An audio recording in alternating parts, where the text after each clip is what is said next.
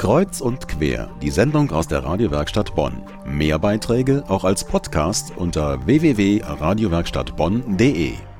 Thema heute ist der Bonner Teilhabeplan. Bonner Teilhabeplan, das ist ein Vorhaben, das es Bürgerinnen und Bürgern mit Behinderung ermöglicht, an allen Bereichen des sozialen Lebens teilhaben zu können. Dazu begrüße ich bei mir im Studio Ute Silkens. Sie ist Behindertenkoordinatorin der Stadt. Hallo Frau Silkens, herzlich willkommen, schön, dass Sie da sind. Hallo, guten Abend. Bonner Teilhabeplan oder die Möglichkeit für Menschen mit Behinderung zu allen Bereichen des sozialen Lebens Zugang zu haben.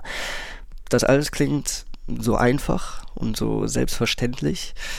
Ist es das wirklich? Ja, also im Moment ist es mitnichten einfach und es ist auch noch nicht selbstverständlich. Äh, genau deswegen hat die Stadt Bonn vom Rat den Auftrag bekommen, diesen behindertenpolitischen Teilhabeplan zu erarbeiten, um halt zu erreichen, dass das Gemeinwesen Bonn, die gesamte Stadt, nicht nur städtische Angebote, sondern überhaupt alle Angebote in Bonn für Menschen äh, mit besonderen Bedürfnissen, Menschen mit Behinderung besser zugänglich werden, dass ähm, Teilhabehindernisse beseitigt werden und äh, ja, das Leben lebenswerter wird. Setzt genau da der Bonner Teilhabeplan ein, diese Bedingungen zu verbessern und behindertengerechter zu machen?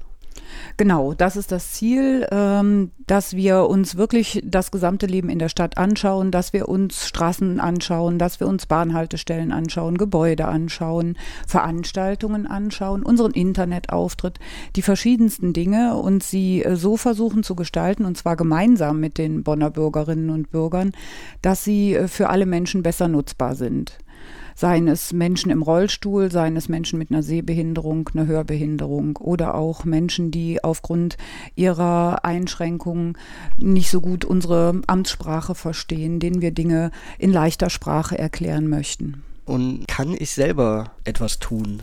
Kann ich selber helfen, die Bedingungen zu verbessern? Ja, äh, das ist unser, unser ganz besonderer Wunsch. Ähm, wir möchten gerne, dass die Bürgerinnen und Bürger mit und ohne Behinderung sich beteiligen an der Erstellung unseres behindertenpolitischen Teilhabeplans und auch später wieder in Bürgerdialogen. Wir haben also genau deswegen auch verschiedene Veranstaltungen zum Dialog mit Bürgerinnen und Bürgern geplant. Besonders jetzt im November sind äh, an jedem Dienstag vier Veranstaltungen mit unterschiedlichen Themenschwerpunkten. Jetzt bei mir zu Gast ist Konstanze Wörner. Sie ist Geschäftsführerin der Behindertenbeauftragten und Nachfolgerin des erst kürzlich verstorbenen Christian Joachimi. Hallo, Frau Wörner. Guten Abend.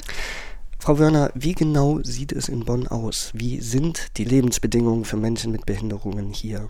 Ich sag mal, im Vergleich äh, auf NRW-Ebene steht Bonn sehr gut da. Nichtsdestotrotz gibt es in vielen Bereichen auch noch etliches zu tun. Das ist gar keine Frage.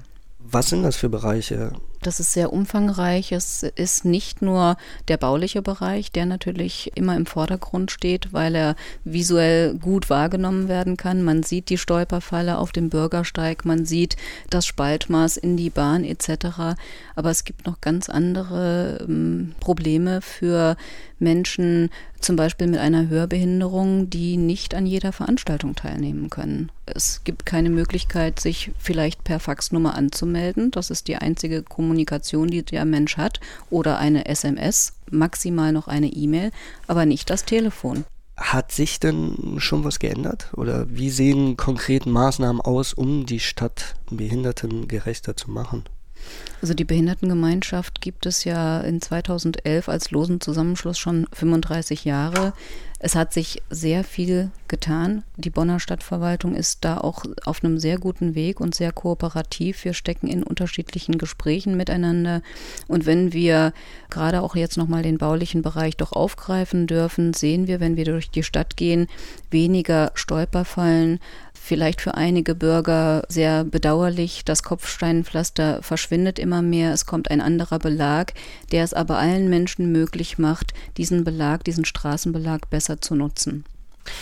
Alles Maßnahmen, die bereits greifen. Denken Sie, dass es möglich sein wird, die Ziele zu erreichen, sprich Menschen mit Behinderungen an allen Bereichen des sozialen Lebens teilhaben zu lassen?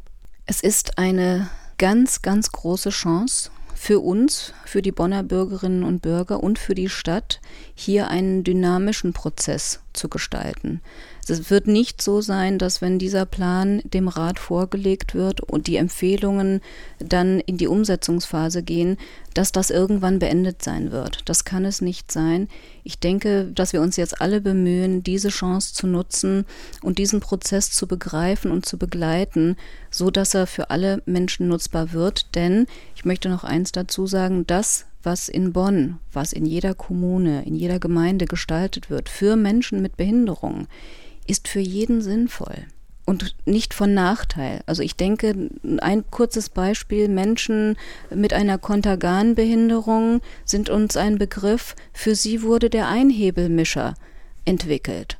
Heute ein Gerät, das jeder in der Küche oder im Badezimmer hat und überhaupt nicht daran denkt, wo es herkommt. Oder die Hörbücher waren ursprünglich geplant für Menschen, die nichts sehen, die blind sind, die sehbehindert sind. Jeder nutzt sie heutzutage selbstverständlich. Das war Konstanze Wörner. Ihr Thema der Bonner Teilhabeplan. Wenn auch Sie aktiv werden wollen, die nächste Veranstaltung findet statt am kommenden Dienstag, also übermorgen in Tannenbusch. Da geht es dann um das Thema Arbeit, Wohnen, Barrierefreiheit.